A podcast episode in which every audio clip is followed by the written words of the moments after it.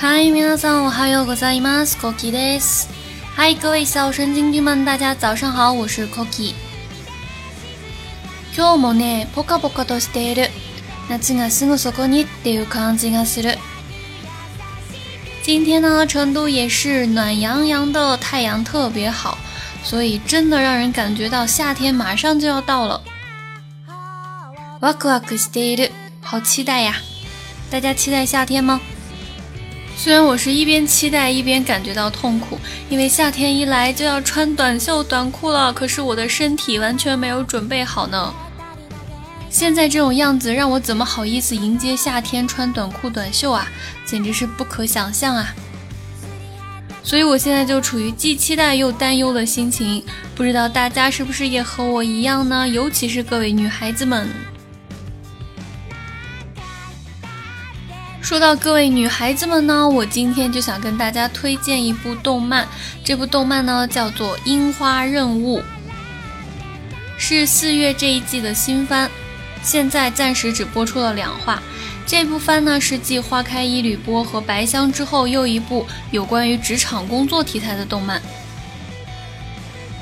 其实我本来呢对这一类动漫不是特别感兴趣，因为之前看过一两集的《花开一缕波》，不知道为什么有点看不下去的感觉。但是这一次呢，因为朋友推荐，所以本来不感兴趣，还是去看了一下。看了第一集就发现，哎，不知道为什么迷之好看啊！也许是因为有很多可爱漂亮的小姐姐吧，而且剧情呢又很搞笑，非常非常的不按套路出牌，开头就让人很爆笑。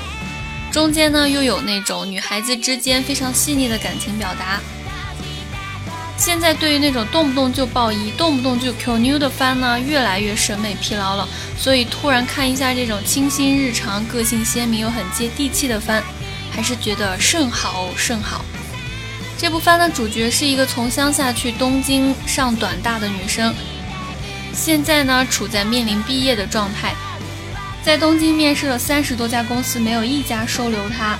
但是呢，他自己本身又特别讨厌乡下，很希望留在东京，可以成为一个特别的人。这可能是很多在大城市闯荡的人的心情吧，就是觉得大城市机会多、丰富多彩，所以总能有什么机会给特别的自己。无论如何，也不想回乡下，变成一个平凡平庸的欧巴桑。后来他就非常巧合的在之前兼职的那家公司得到了一个工作，就是去一个乡下当那里的国王，实际上呢就是去振兴旅游产业啦，顺便呢可以让这个乡村恢复活力。毕竟日本农村现在面临的现象就是青壮年劳力都出去了，然后呢就只剩下老头老太太了。于是他就极不情愿，但是呢，因为生活费呀什么的都没有了，所以没有办法，就踏上了去乡下兼职的旅途。去到呢，才发现自己好像上了一条贼船。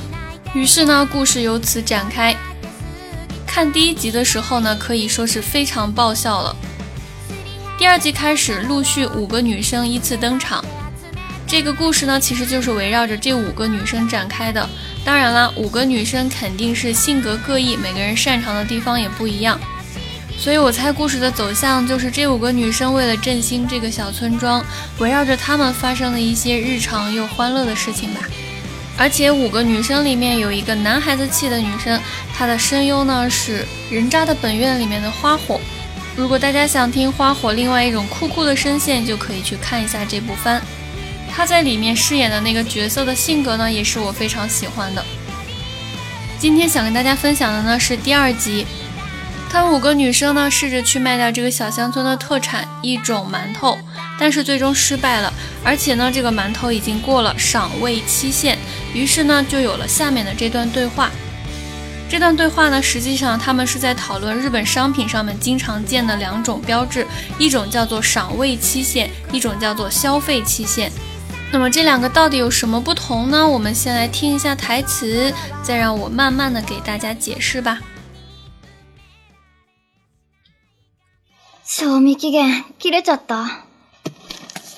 ちょっとみんなで食べちゃおう私は嫌よ。賞味期限切れのなんて。あんた神経質すぎ。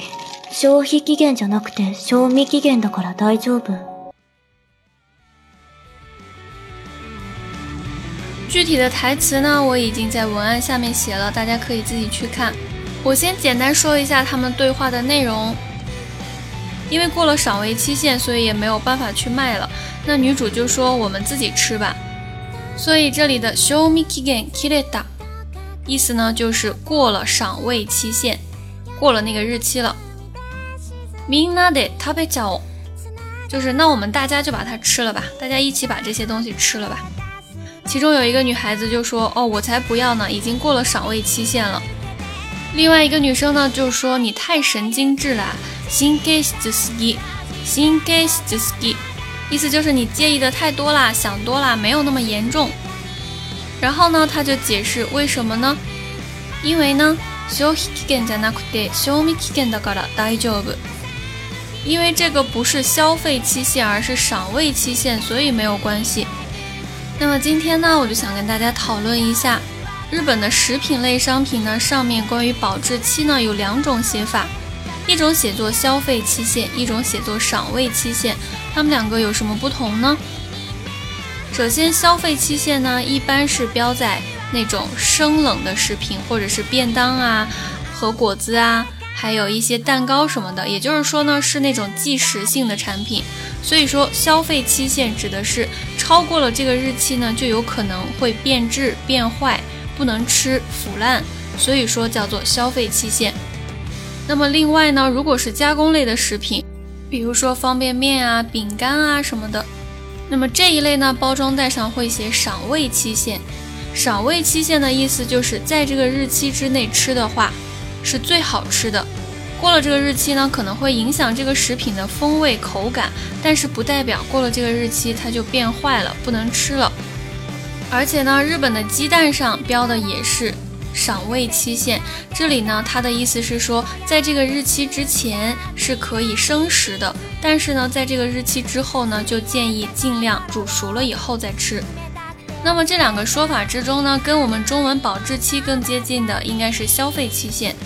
所以啊，大家在日本买到了吃的，一定要注意它上面标的到底是消费期限还是赏味期限。不要买了赏味期限的食品，然后呢，在它过了赏味期限以后就马上扔掉，那可就太浪费了哟。好啦，那这个就是我今天跟大家分享的一点豆知识。如果对这个动漫感兴趣的话，也可以去看一下哟。米娜桑，下期再见，拜拜。